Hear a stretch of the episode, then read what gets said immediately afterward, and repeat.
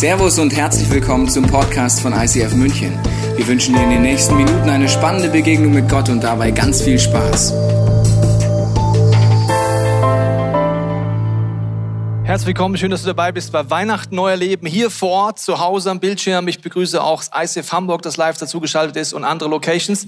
Es ist ein tolles Abenteuer mit euch, Weihnachten neu zu erleben, zu starten. Wenn du hier vor Ort bist, merkst du noch mehr, als wenn du zu Hause bist, sind besondere Zeiten, in denen wir leben. Und wir sind dankbar, dass wir heute diesen Gottesdienst überhaupt feiern können unter den Bedingungen, die gerade möglich sind. Und ich habe dir einen Gedanken mitgebracht. Heute ist der erste Advent. Wir starten heute diese Serie Weihnachten neu erleben. Und äh, ich weiß nicht, wie es dir geht. Oft gibt es so einen Moment, wo man sich denkt, na, das ist Weihnachten, was hat das eigentlich wirklich auf sich damit? Und das sind Momente, wo du denkst, ja, pss, kitschig ist es schon und süß ist es auch. Und wenn man an Weihnachten in die Kirche geht, hört man immer den gleichen Satz irgendwann. Und es begab sich zu der damaligen Zeit, dass Kaiser Augustus, bla bla bla. So beginnt ja jedes gutes Märchen, ja. Es war einmal, ja. Und so kann für dich vielleicht auch heute Weihnachten sein. Man sagt, vielleicht geht man da als guter Bayer mal hin an Weihnachten, gell? Dieses Jahr weiß keiner, wo man hingeht an Weihnachten. Aber das kann natürlich sein, dass das so ist. Aber grundsätzlich ist, es hört sich oft wie so ein Märchen an. Und man kann sagen, na, das mit der Krippe und mit Maria, damit kann man nichts anfangen, außer dass es kitschig ist. Und das ist das Challenge ist, wenn du nur einen kleinen Ausschnitt kennst aus einer Geschichte, aber nicht den Kontext, ist es schwer, damit was anzufangen. Ich habe dir ein Beispiel mitgebracht aus dem Real Life, wenn du Informationen nicht hast, wie das aussehen kann. Ich habe dir ein Bild mitgebracht von Jule und Lukas, habe ich mitgebracht, da sind sie, wunderbares Paar. Äh, da ist Mats noch im Bauch, ja, und äh, denkst dir, was, was ist jetzt der Punkt? Ich zeige dir jetzt gleich ein Bild, wo du den Kontext nicht kennst und ich frage dich gleich, was du denkst, was ist da passiert. Also wir schauen uns das nächste Bild an. Was ist da los? Also diese Braut ist nicht die Jule, wenn es dir zu schnell ging, das ist eine andere Braut und der Kollege zieht blank vor ihr. Also was ist los und die jubelt auch noch. So, wenn ich den Kontext nicht kenne, denke ich mir, was ist los? Ich mache kurz abstimmen mit euch. Wer ist der Meinung, Lukas hat mir Wette verloren? Okay, wer ist der Meinung, äh, ja, er wollte halt einfach zeigen, was er hat? Wer ist der Meinung, er ist komisch? Man kann ehrlich sein, wir sind eine Kirche, du kannst hier ehrlich sein. Ja, zu Hause habe ich nicht gesehen, wie du gemeldet hast. Lukas, jetzt bist du hier mal auf der Bühne. Das ist natürlich ein Beispiel von Kontext. Also, Also wichtig vielleicht ist- kannst Ja. du erklären, was war wirklich die Situation. Das stimmt. Wichtig ist nur einmal abstimmen an die Paulite. Und ich habe auch einen Fan entdeckt da vorne, erste Reihe. Das ist Ja. auch wichtig. Aber der Kontext, äh, Kontext war so, Christina und Jens haben geheiratet im Sommer und äh, es war richtig heiß. Es hat 35 Grad gehabt und ihr Wunsch war, dass der Andi als Moderatoren den Leuten helfen, Leichtigkeit reinzubekommen, weil es war draußen, es war heiß und der größte Wunsch von Jens und Christina war, dass äh, die Leute nachher ins, ins Wasser gehen, weil es war direkt am Chiemsee und deswegen hat die Christina gesagt, hey, sie würde sich wünschen, wenn wir einfach Leichtigkeit reinbekommen, weil es natürlich auch komisch ist, wie auf dem Bild. Man zieht sich aus, man hat diese schönen Klamotten an und der, die größte Angst von Christian und Jens war damals, dass äh, niemand ins Wasser geht und die ganze Hochzeit dann eigentlich nicht so stattfinden kann, wie sie war. Deswegen habe ich natürlich gesagt, hey, ich mache das. Ich habe das aber schon öfters gemacht. Das sieht man auch hier, Jens und Christina am Chillen. Sehr schön, danke Lukas für die Aufklärung. Ja, also wenn man den Kontext weiß, sieht es ein bisschen anders aus. Ne? Also wenn ich nur das Foto auf Social Media veröffentlichen würde, eine andere Frau als die vom Lukas, die jubelt, während er blank zieht, würde ich auch auf andere Geschichten kommen können. Also ohne Kontext ist immer die Frage, was fange ich damit an? Das gleiche möchte ich heute mit Weihnachten machen. Ich möchte mit dir heute rauszoomen, weil Weihnachtsgeschichte an sich ist nur ein Punkt in der Geschichte, die Gott mit den Menschen hat. Wenn ich es losgelöst angucke, ist es kitschig, ist es nett, aber ich kann tendenziell damit nichts anfangen. Und deswegen zoomen wir mal raus in den Kontext der Geschichte Gott mit dir und mit mir. Und die fängt vorne an, die fängt bei der Schöpfung an. Dass Gott sagt, als er die Schöpfung kreiert hat, sagt er, er schuf Gott die Menschen nach seinem Bild und als Gottes Ebenbild schuf er sie, so schuf er sie als Mann und Frau. Also Gott kreiert den Menschen. Und manche Leute sagen, so ging es mir auch jahrelang, ja, aber wenn Gott es den Menschen schafft, dann schafft er ihn mit dem freien Willen. Und wenn er mit dem freien Willen schafft, muss er doch gewusst haben, zu was wir Menschen fähig sind und dass wir uns gegen Gott entscheiden können, oder? Manchmal kann man so ein passives Gottesbild haben, ja, ja, Gott reagiert dann, merkt, ja, ja, die Erfindung der Mensch war doch nicht so optimal, der hat so ein paar Bugs, ja, da braucht es eigentlich mal ein Update bei uns Menschen, wenn wir uns angucken, was wir so alles tun weltweit. Aber Gott redet davon, als er die Schöpfung anguckt, das ist die nächste Bibelstelle, da heißt es dann, äh, er sah alles an, was er geschaffen und sah, es war alles sehr gut. Es wurde Abend und Morgen wieder der sechste Tag. Es war sehr gut. Und dann kommt die Entscheidung der Menschen, dass sie sich gegen Gott entscheiden. Das ist dein und mein Leben immer wieder. Freiheit im Willen bedeutet Verantwortung. Auch heute, du hast Freiheit in deinem Willen, Entscheidungen in deinem Alltag zu leben. Das heißt aber auch Verantwortung. Okay, die Schöpfung ist der erste Schritt. Und dann geht's weiter, dass Gott kurz danach ankündigt eigentlich schon, dass es nicht bei der Schöpfung stehen bleibt, sondern dass er einen Plan hat, der mit Weihnachten zu tun hat. Er kündigt seinen Sohn an und er kündigt ihn an, dass am Kreuz sterben wird. Hier heißt Jesaja, hunderte Jahre bevor die Weihnachtsgeschichte passiert, heißt es, wegen unserer Schuld, also wegen deiner, meiner und jeder, der zu Hause zuguckt, wurde Jesus gequält, wegen unseres Ungehorsams geschlagen. Die Strafe für unsere Schuld traf ihn und wir sind gerettet. Er wurde verwundet und wir sind heil geworden. Gott kündigt an, dass sein Sohn kommen wird auf diese Welt, aber dass er nicht nur kommen wird, sondern dass er als Retter kommen wird. All das sind Informationen, die alle vor der Krippe passieren, die alle vor Weihnachten passieren, ohne die es nicht so wirklich Sinn macht, darüber nachzudenken. Eine weitere Bibelstelle heißt die Ankündigung, freudig, Zionstadt, jubelt laut, ihr Bewohner Jerusalem, seht, euer König kommt zu euch. Er bringt Gerechtigkeit. Auch das ist eine Ankündigung von Jesus. Gott steht ihm zur Seite. Demüt ist er vor seinem Gott. Er reitet auf einem Esel. Wenn du ein bisschen schon mehr Kontext kennst, außer der Weihnachtsgeschichte, weißt du, dass Jesus auf einem Esel in Jerusalem eingeritten ist. Das heißt, Gott kündigt an, dass sein Sohn nicht nur kommt an Weihnachten, was wir feiern die nächsten Tage, sondern dass er auch ein Ziel hat.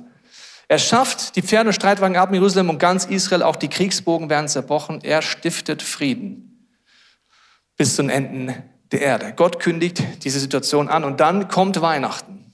Jesus kommt auf diese Welt. Er kommt als Kind in Wickeln, äh, Windel gewickelt, wie es heißt. Und er ist jetzt hier, dieser Moment, wo Weihnachten passiert.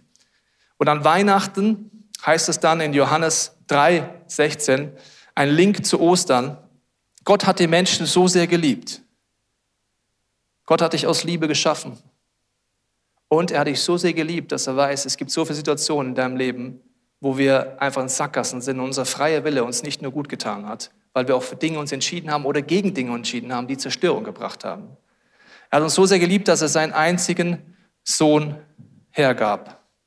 Nun werden alle, die sich auf seinen Sohn Gottes verlassen, nicht zugrunde gehen, sondern ewig leben. Gott sandte den Sohn nicht in die Welt, um die Menschen zu verurteilen, sondern um sie zu retten. Wer sich an den Sohn Gottes hält, wird nicht verurteilt.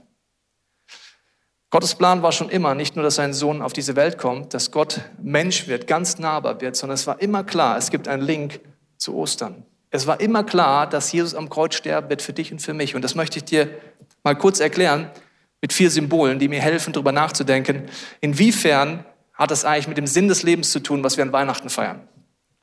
Für mich ist der Sinn des Lebens, wenn ich die Bibel aufschlage, folgender. Er sagt, Gott ist Liebe und das ist das Herz, das ich dir mitgebracht habe. Gott steht für Liebe, Gott ist Liebe und der Sinn des Lebens ist Liebe. Gott zu lieben, den Nächsten und sich selber zu lieben. Das ist laut der Bibel der Sinn, warum wir auf dieser Erde sind. Und jetzt wirst du mir wahrscheinlich recht geben und sagen, na ja, wenn ich mein Leben so angucke, sind viele Dinge nicht aus Liebe. Ich schaffe es nicht mehr bei den engsten Menschen um mich herum. Ich handle oft nicht aus Liebe. Das heißt, meine Gedanken meine Worte, meine Taten sind nicht von Liebe inspiriert, ganz im Gegenteil, sie zerstören auch. Und ich habe auch Zerstörung erlebt in meinem Leben von anderen Menschen. Das ist so die Weggabelung, vor der wir täglich stehen. Und die Bibel nennt das Zielverfehlung Sünde. Das heißt, wenn wir nicht aus Liebe handeln, dann nennt sie das Sünde, also das Ziel der Liebe verfehlen. Und denke ich, wir alle im Raum müssten sagen, ja, das kenne ich. Ich kenne Momente, da würde ich gerne aus Liebe handeln, aber ich mache es nicht. Ich zerstöre immer wieder oder andere handeln zerstörerisch an mir. Und deswegen ist Jesus ans Kreuz gegangen. Er hat all das getragen, wo Menschen aus Lieblosigkeit dich zerstört haben oder du aus Lieblosigkeit zerstört hast. Und dafür ist er am Kreuz für dich und für mich gestorben. Das ist die Hoffnung, der Anker, den Gott ankündigt schon bevor die Schöpfung passiert. War ihm klar, wenn ich die Menschen schaffe mit freien Willen, muss ich auch eine Lösung kreieren. Und das hat mit Ostern zu tun. Ich zeige es dir mal kurz bei Lukas. Das ist äh, nicht der Kollege, der sich nackt ausgezogen hat, sondern ein Autor der Bibel. Und da heißt es, Lukas bringt diesen Kontext zusammen von Weihnachten und Ostern. Er sagt, und das habt zum Zeichen. Ihr werdet finden, das Kind in Windeln gewickelt und in einer Krippe liegen.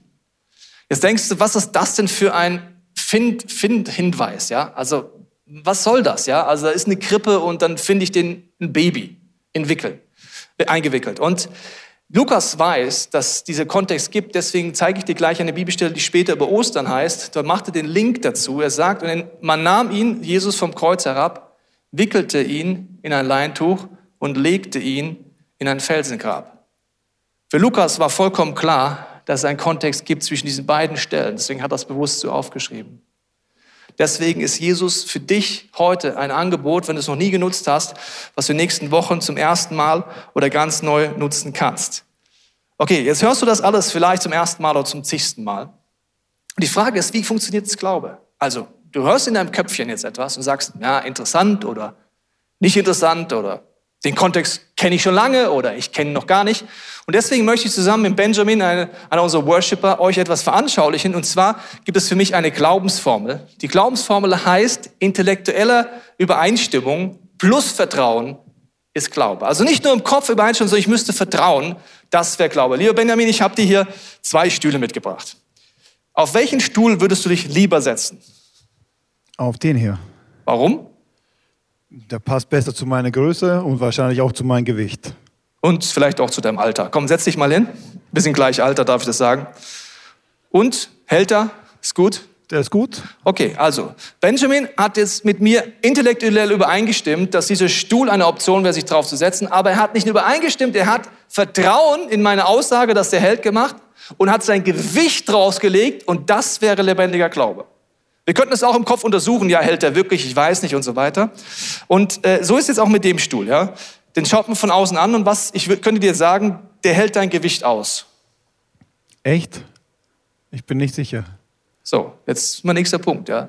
Ich bin nicht sicher, also intellektuell schwierig, hält der mich wirklich aus?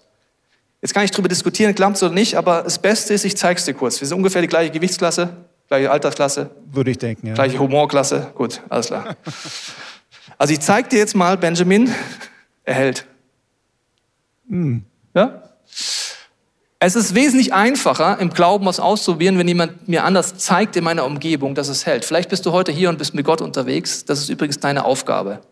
Leuten in der Umgebung zu zeigen, dass es hält. Also, Benjamin, würdest du es jetzt auch mal ausprobieren, nachdem du es bei mir gesehen hast? Ja, schon. Okay, probier du mal aus.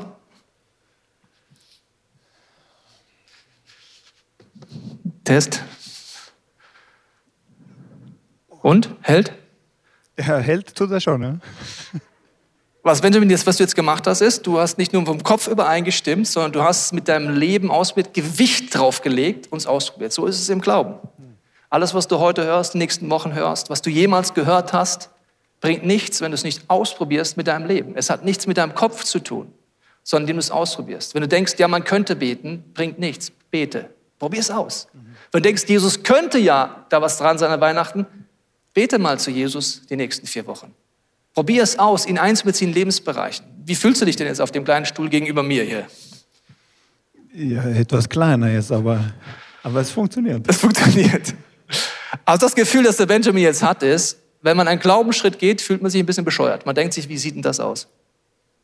Also wenn du im Glauben lebst, wie Benjamin, denkst du, das sieht so bescheuert aus. Ich habe jetzt gerade gebetet für eine Person, die krank ist. Wie stehe ich gleich da? Wie steht Gott gleich da? Oder äh, wenn du einen Glaubensschritt gehst oder im Glauben lebst, fühlt es sich oft nach außen so an, relativ bescheuert. Aber das ist eine gute Nachricht für dich. Weil Gott will sich verherrlichen in dem Moment, wo es ein bisschen bescheuert aussieht. Wo wir sich Gott zur Verfügung stellen. Vielen Dank, Benjamin, hast es super gezeigt. Vielen Dank, dass du mir vertraut hast. Also im Glauben geht es darum, dein Gewicht draufzulegen. Das heißt, dem Gewicht zu geben, es mit deinem Leben auszuprobieren. Vielleicht bist du heute hier oder zu Hause und sagst, ich habe das noch nie mit diesem Jesus ausprobiert. Ich habe schon viel drüber nachgedacht, aber ich sitze eher auf meinem Stuhl der Sicherheit, was ich kenne. Auch da ist das gleiche Prinzip. Jesus sagt, wenn wir ihn einladen in unserem Leben, wenn wir ihn aufnehmen, gibt er uns ein Recht, Kind Gottes zu sein. Das kann man erleben. Also das Wichtige ist nicht nur im Kopf drüber nachzudenken, sondern ich lade dich ein, die nächsten Wochen es wirklich mit deinem Leben auszuprobieren und einen Schritt zu gehen.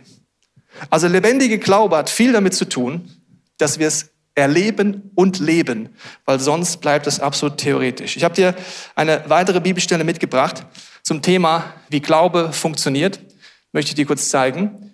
Und zwar heißt es hier, als Jesus den Leuten um sich herum erklären möchte, wie Glauben funktioniert, wenn du anfängst, dich mit Glauben zu beschäftigen und dein Leben da mal raufsetzen willst. Da sagt er auf die Frage, warum funktioniert der Glaube in meinem Leben nicht? Weil ihr nicht wirklich glaubt. Wie, wir glauben nicht wirklich. Ich versichere euch, wenn euer Glaube nur so groß wie ein Senfkorn, und Senfkörner sind sehr klein, kannst du zu Hause nochmal nachgucken oder dir eins kaufen, die sind wirklich mini fitzeli witzeli. Das ist ein Senfkorn, okay? Also Mini-Glauben. Es geht hier um Baby-Glauben. Es geht um Anfängerglauben, wenn du so willst, oder ich probiere überhaupt was aus. Also wenn ihr, wie ein Stanford könnt ihr zu diesem Berg sagen, rücke von hier nach dort und es wird geschehen. Nichts wird euch dann unmöglich sein. Vielleicht hast du die Bibelstelle schon mal gelesen oder nicht. Als ich es das erste Mal gelesen habe, habe ich gedacht, ja, was ist denn das? Also gehe ich jetzt in Alpen spazieren, ja, habe ein bisschen Glauben und dann sage ich einfach Zugspitze, bisschen nach rechts. Es klappt nicht. Also Zugspitze, bisschen nach links. Klappt nicht. Was meint denn der Jesus jetzt? Ich habe zu so vielen Bergen schon gesprochen, die bleiben einfach stehen. Mir ist sehr interessant im Auge gefallen, das habe ich sie umkringelt. Er sagt zu diesem Berg. Für mich ist der Kontext so, dass Jesus dort offensichtlich mit seinen Jungs und Mädels unterwegs war und er hat ihnen Glauben beibringen wollen und sagt zu einem Berg, den man offensichtlich von dort gesehen hat, sonst kann ich nicht sagen diesen Berg, sondern wie sagen, sprecht zu einem Berg. Zu einem Berg, also dem größten Hindernis, das sie mit einem sichtbaren Auge sehen kann, in dem Kontext, wo sie waren. Wenn du Glauben hast, der mini ist, kannst du zu dem Berg sprechen, also zu dem größten Hindernis, das mit deinen Augen sichtbar ist. Und sagt, dann fängst du an, den Glauben zu leben. Die Frage ist, was ist dein Berg? Was ist, wenn ich dich fragen würde, ganz ehrlich, wenn du in deinem Leben dich umguckst, was ist gerade das größte Hindernis? Was ist der Berg, auf den du schaust und denkst, der ist unüberwindbar? Vielleicht ist es deine Gesundheit gerade. Vielleicht sind es familiäre Bedingungen, Beziehungen oder Sackgassen. Vielleicht sind es die Finanzen, vielleicht ist die Corona-Zeit. Ich weiß nicht, was dein Berg gerade ist oder ein Verlust.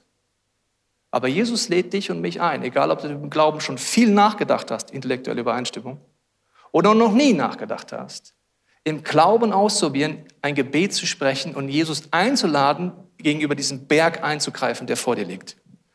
Für uns als Kirche gibt es auch einen gemeinsamen Berg gerade. Wir sind gemeinsam unterwegs hier äh, in dieser Halle heute zum ersten Mal und wenn du diese Kirche bist, weißt du, es ist für uns ein Probemonat, den wir stattfinden lassen und wir haben eine langfristige Perspektive, hier zu sein. Und haben deswegen eine Kampagne, die heißt New Home Kampagne, wo wir im Glauben beten für diesen Ort und wo wir Geld sammeln. Warum sammeln wir Geld? Weil wenn du hier drumherum laufen wirst, wirst du merken, die Halle hier ist schön. Ohne Corona kannst du einfach füllen. Aber die Nebengebäude sind die Herausforderung. Unser Kids-Team ist dort draußen in einem Stall zum Beispiel. Ein Stall ist unter Corona-Bedingungen schlau, weil er ist gut gelüftet. Im Winter aber auch kalt. Unser Team macht das Beste draus, aber wir sammeln Geld für die Nebenräumlichkeiten, nicht für hier. Dass wir es ausbauen können. Wenn du hierher gelaufen bist, bist du über eine Koppel vorbeigelaufen. Wir wollen hier keine Pferde haben, sondern Familien haben besonders. Das heißt, die Koppel kannst du umbauen zum Sportplatz, alles Mögliche machen, aber das ist das Geld, das es bräuchte. Deswegen beten wir gemeinsam als Kirche. Deswegen sammeln wir gemeinsam, weil es ein Berg ist, wo wir sagen, ja, wir beten einfach und nehmen Gott rein und mal schauen, wie das Wunder passieren wird, dass wir eines Tages hier immer zu Hause sein können. Ich weiß nicht, ob das für dich der gemeinsame Berg ist oder ein anderes, aber die Lena wird jetzt mal zu mir auf die Bühne kommen, weil die Lena hat das erlebt. Erstens, dass Weihnachten für sie keinen Sinn gemacht hat, dieses eine Puzzleteil. Und außerdem, dass es Berge in ihrem Leben gab, wo sie gemerkt hat, dass Gott eingreifen will. Deswegen begrüßt mit einem Applaus auf dieser Bühne die Lena. Dankeschön, Tobi. Genau, beides Weihnachten. Und ähm, für mich hat diese ganze Geschichte damals mit Jesus in der Krippe und dass er am Kreuz gestorben ist, gar nichts mit mir zu tun gehabt.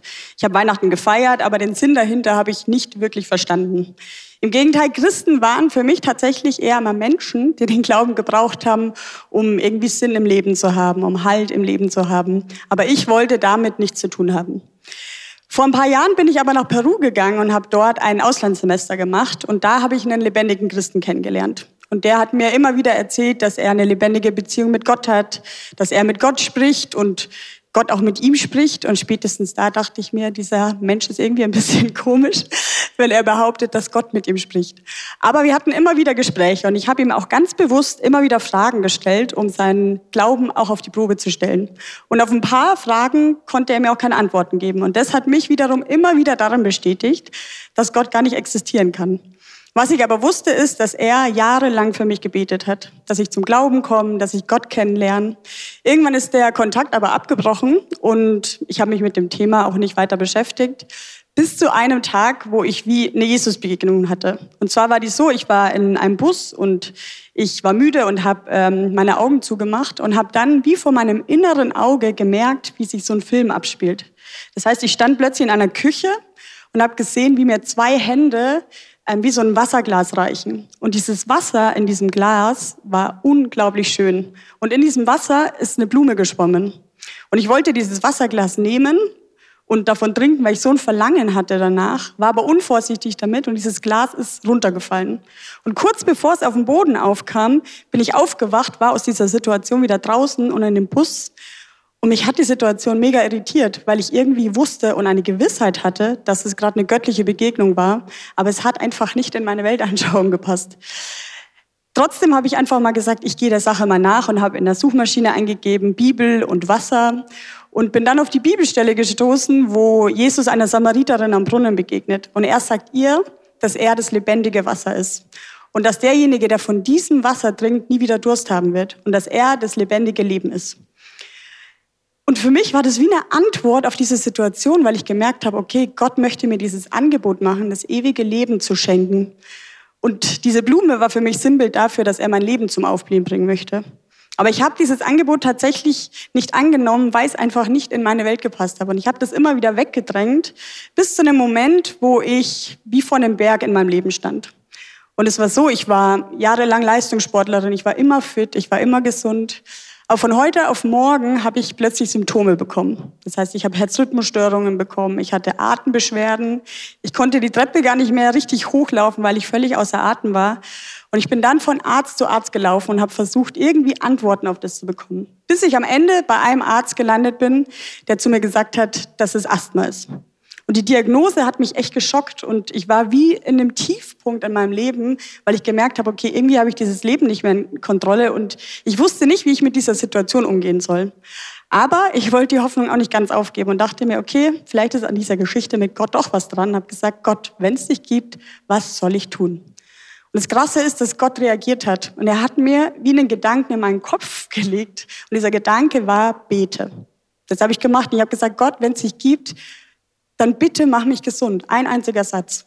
Und was passiert ist, ist, dass die Symptome von Tag zu Tag besser geworden sind und nach einer Woche komplett weg waren und nie wiedergekommen sind. Und was mich so fasziniert hat an dieser Geschichte oder an, dieser, an diesem Erlebnis ist, dass ich wirklich einen Mini-Senfkorn-Glauben hatte und Gott den genommen hat und sich gezeigt hat. Und dann wollte ich der Geschichte nachgehen und einfach mal gucken, ist vielleicht das, was mir dieser Freund damals in Peru erzählt hat, doch irgendwie die Wahrheit. Und ich habe mich auf die Suche gemacht, ich habe die ICF-Podcasts angeguckt, ich habe die Bibel gelesen, ich habe auch Angebote vom ICF äh, wahrgenommen, wie Explore und Get Free und habe dem Glauben immer mehr Gewicht gegeben. Und ich habe Gott und sein Wesen immer besser kennengelernt. Und ich habe gemerkt, dass diese Geschichte von vor 2000 Jahren tatsächlich was mit meiner Geschichte zu tun hat und mit meinem Leben zu tun hat. Und mich hat das so fasziniert und ich habe, ähm, genau, ich, ich erlebe Gott jetzt nicht immer in diesen spektakulären Bergen, aber ich merke, wie er in meinem Alltag immer wieder teilhaben möchte. Ich erlebe ihn durch Impulse, durch Gedanken, dass er meine Perspektiven auch wechselt. Und ich bin einfach unglaublich froh, dass ich diesem kleinen Gefühl nachgegangen bin, einfach mal geguckt habe, ist da vielleicht doch irgendwie was dran. Und ich bin auch froh, dass dieser eine Mensch damals für mich gebetet hat, weil ich glaube, dass das einen Unterschied gemacht hat. Und Genau, ich möchte dich ermutigen, ich weiß nicht, an welchem Punkt du stehst, aber dass du diesem Gefühl vielleicht einfach mal nachgehst, weil ich einfach weiß, dass Gott dieses Versprechen, was er mir damals gegeben hat, mein Leben auf, zu, auf, zum Aufblühen zu bringen, tatsächlich umgesetzt hat und in meinem Leben einen Riesenunterschied gemacht hat. Vielen Dank, Lena, fürs Erzählen. Ich finde, Lenas Geschichte ist äh, so eine Zusammenfassung von der Predigt heute, weil sie konnte mit Weihnachten gar nichts anfangen. Sie hat gesagt, das war losgelöst für sie dann hat sie gemerkt, dass es Berge in ihrem Leben gibt, wo sie angefangen hat, Jesus mit reinzunehmen. Und hat sich einfach mit ihrem Leben da drauf gesetzt, hat es ausprobiert, ist Schritte gegangen. Und ich weiß nicht, was du heute mit mir gemeinsam erleben möchtest, aber ich wünschte mir, dass wir heute alle einen Glaubensschritt gehen, ganz egal, wie groß oder klein der ist. Deswegen wollen wir gleich gemeinsam beten für Berge in deinem Leben. Ich weiß nicht, welche Berge es bei dir sind, aber wir wollen es so machen hier vor Ort, aber auch online zu Hause dass wir jetzt einen Slido-Link dir einblenden. Du kannst ihn entweder per QR-Code abscannen oder du kannst ihn eingeben, weil ich werde dir jetzt die Möglichkeit geben, einfach deinen Berg reinzuschreiben. Frau und ich werden nachher mit euch allen beten für die Berge, die dort stehen. Vielleicht schreibst du das Wort Finanzen rein, weil du gerade nicht weißt, wie es weitergeht, weil du sagst, die wirtschaftliche Situation ist für dich überfordernd. Vielleicht ist es dein Business, wo du sagst, dieses Wort werde ich reinschreiben, weil bist vielleicht in einem der Jobs, die entweder schon kaputt gegangen sind durch Corona oder sehr gefährdet sind. Vielleicht schreibst du eine Krankheit rein. Vielleicht ist es eine Diagnose. Ich weiß, dass Leute heute zuhören, wir haben schlimme Diagnosen bekommen. Vielleicht schreibt jemand Krebs rein. Vielleicht sind es deine Kinder, deine Familie. Vielleicht schreibt jemand rein den Verlust von geliebten Menschen, die man gerade an Weihnachten besonders stark erleben kann. Ich glaube, dass Leute heute zuhören, du bist einsam. Das ist vielleicht Zukunftsängste.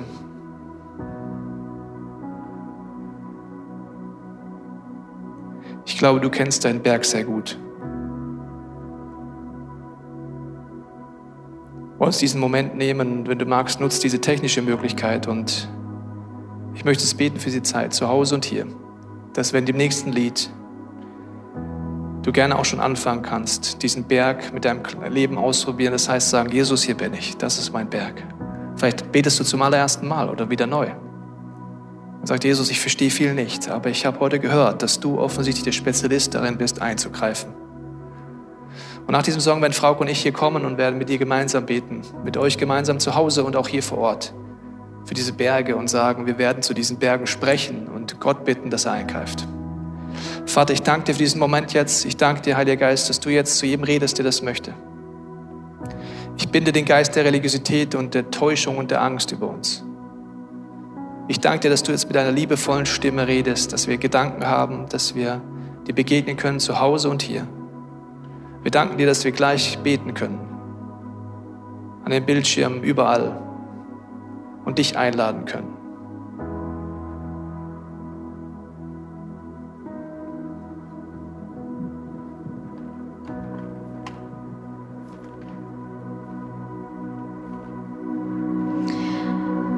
Lasst uns einfach in dieser Haltung bleiben, in dieser Anbetungshaltung. Wir sehen jetzt hier gleich all die Berge, die aufgeschrieben wurden. Ich weiß nicht, welchen Berg du aufgeschrieben hast, aber ich weiß, dass in der Bibel steht und dass Gott sagt, wer sucht, der wird finden. Und wer bittet, dem wird gegeben. Und wer anklopft, dem wird aufgetan. Und wir wollen jetzt einfach so eine Fürbittezeit machen, alle gemeinsam hier. Und wir wollen das folgendermaßen machen, dass du heute nicht für dich betest, sondern ich glaube, dass es ein Geheimnis ist. Es gibt so eine Bibelstelle, da heißt es, trachtet zuerst nach Gottes Reich und seiner Gerechtigkeit, dann wird er euch mit allem anderen versorgen. Und ich bitte dich, dass du heute dein Glauben, dein Gewicht auf diesen kleinen Stuhl setzt, wo du Glauben hast für eine Sache zu beten, die wir jetzt hier gleich sehen, die mit dir nichts zu tun hat.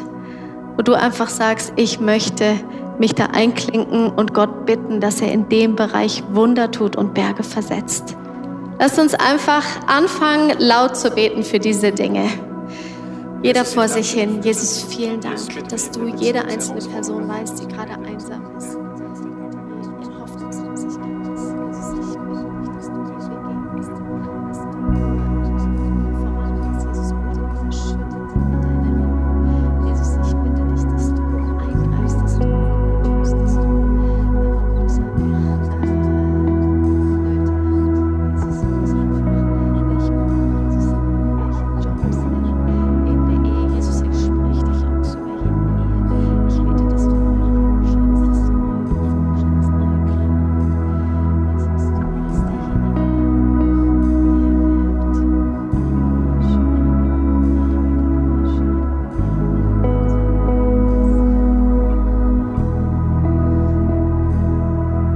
Habe heute Morgen für heute gebetet, für diesen Showpalast. Und dann habe ich in mein Tagebuch den Namen Showpalast geschrieben.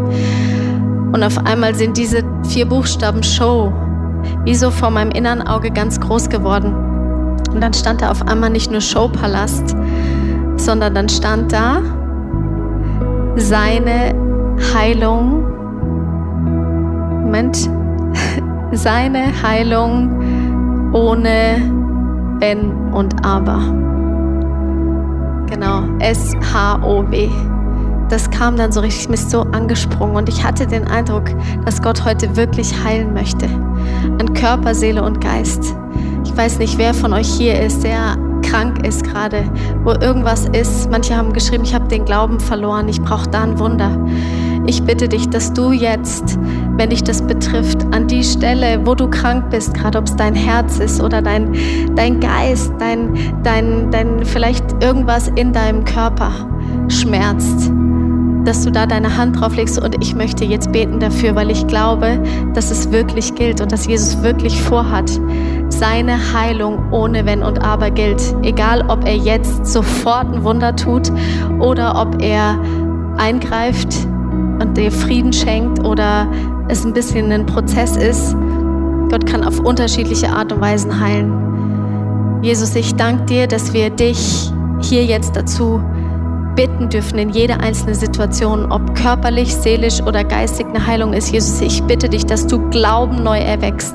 Ich bitte dich, dass du Herzen heilst, wo Herzen gebrochen sind und Schmerzen. Ich bitte dich, dass du in jede einzelne Körperzelle kommst, egal was da gerade die Ursache ist, was krank ist, ob da Corona ist oder Krebs oder, oder irgendwas mit den Muskeln. Jesus, ich bitte dich, dass du mit deiner Auferstehungskraft kommst. Und wie ich das vorhin dieses Bild hatte mit dem Licht, bete ich auch hier, dann wird dein Licht die Dunkelheit vertreiben wie die Morgensonne und in kürzester Zeit sind eure Wunden geheilt. Und das bete ich, Jesus, über jede einzelne Wunde, dass du sie heilst in deinem Timing. Und Jesus, wir sprechen jetzt zu all den Bergen, die da sind. Wir nehmen den Glauben, setzen ihn frei und ich bete für dich. Jesaja 42, 16, da heißt, sagt Gott zu dir, ich kenne dich und ich kenne die neuen Wege, die ich mit dir gehen will. Ich mache die Dunkelheit um dich her zum Licht. Ich räume die Hindernisse und Berge beiseite. Das alles werde ich tun, mein Plan steht fest. Und Vater, das wollen wir tun in diesem nächsten Lied, unseren Glauben zusammennehmen. Es ist nur ein Senfkorn, was wir haben oft. Wir wollen es nehmen und einfach dich einladen, in dieser Weihnachtszeit, in dieser Adventszeit in unserem Leben zu, äh, zu wirken und dass deine Liebe durchbricht.